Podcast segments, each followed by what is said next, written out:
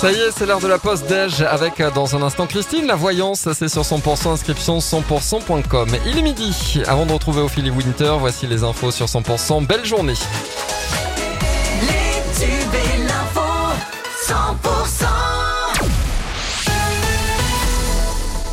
Bonjour Cécile Gabod. Bonjour Emmanuel, bonjour à tous. Il a écopé de 5 ans de prison, dont un an assorti d'un sursis probatoire pour s'être sérieusement énervé à Albi au Bon Sauveur le 14 juillet dernier. Un homme qui a menacé des membres de l'unité psychiatrique de crise, donc du Bon Sauveur. Il était armé d'un couteau. Il avait agressé notamment une patiente. Pour le maîtriser, la police avait dû faire usage d'un taser. Le matin même, cet homme donc avait fait une tentative de suicide à son domicile. 134 euh, Tarnais sont allés assister aux Journées mondiales de la jeunesse au Portugal.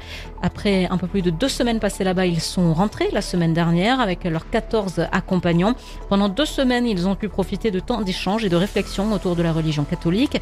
Ils ont rencontré également d'autres jeunes venus du monde entier. Un séjour marqué par une première semaine au cœur du diocèse de Leria Fatima, environ 150 km de Lisbonne.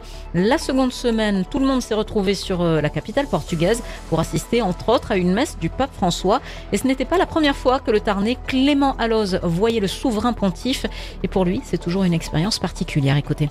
Voir le, pape, ça fait toujours quelque chose. On se dit que, en soi, il représente quand même l'Église. euh, puis à côté de lui, il y avait beaucoup, il y avait beaucoup d'évêques. Je sais pas combien il y en avait. C'est, ça nous marque quand même. On se dit que c'est, c'est un messager. C'est, il habillé tout en blanc, donc déjà on le voit de loin.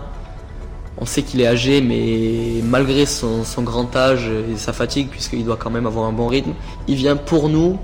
Donc euh, en fait, on vient mutuellement pour se voir l'un l'autre et je trouve ça assez fort quand même. Même si on peut pas dire qu'on connaît le pape personnellement, oui c'est ça, c'est une rencontre avec un ami. Voilà pour ces propos recueillis par Axel Marougal. Les prochaines JMJ auront lieu en 2027 et ce sera en Corée du Sud.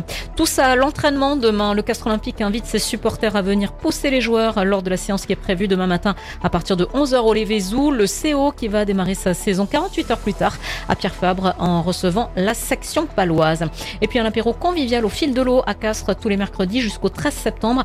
C'est à 19h sur le coche d'eau Le Miredam.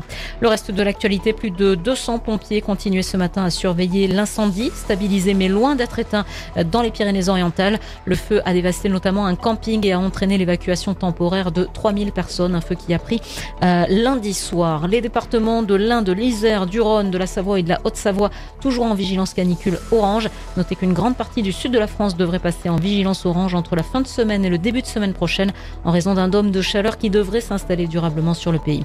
Et puis je vous rappelle la mort du journaliste Gérard Leclerc, demi-frère de Julien Clerc.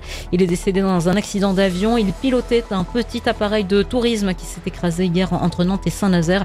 Deux autres personnes étaient à bord. L'actu continue, c'est sur l'appli 100%.